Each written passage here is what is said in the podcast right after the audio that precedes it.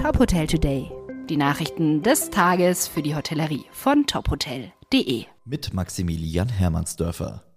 Der Corona-Sommer 2021 hat wie im vergangenen Jahr zu einem Urlaubsboom im eigenen Land geführt. Das zeigen Zahlen des Reiseportals kurzmalweg.de. Der Reiseanbieter vermeldet in diesem Sommer ein Umsatzplus von starken 300 Prozent im Vergleich zum Sommer 2019. Vom Ende der Einschränkungen im Tourismus profitierten laut KMW anfangs Hotels in den klassischen Feriendestinationen an der Nord- und Ostsee, der Mecklenburgischen Seenplatte und im Harz. Später durften sich auch andere Regionen über starke Buchungszahlen freuen. Im August sei auch der Umsatz in den Stadthotels wieder deutlich gestiegen.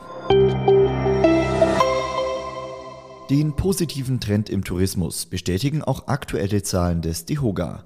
Laut einer DEHOGA-Umfrage lagen die Umsätze im August 2021 nur 5,7 Prozent unter den Werten von August 2019.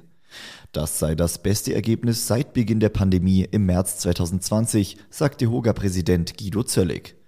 Die Einbußen hätten sich in den letzten Wochen deutlich abgeschwächt, im Gastgewerbe wachse die Zuversicht. Die bundesweit geltende 3G-Regelung sehen etwa 60 Prozent der Betriebe positiv. Nur etwa jeder fünfte Gastgeber plant die Einführung einer 2G-Regelung.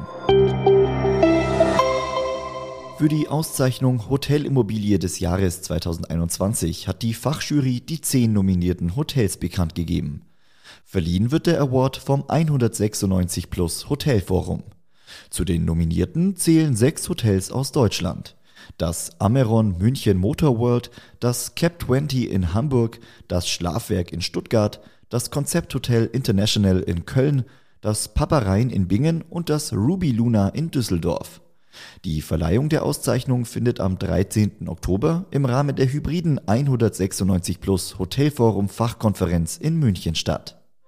Weitere Nachrichten aus der Hotelbranche finden Sie immer auf tophotel.de.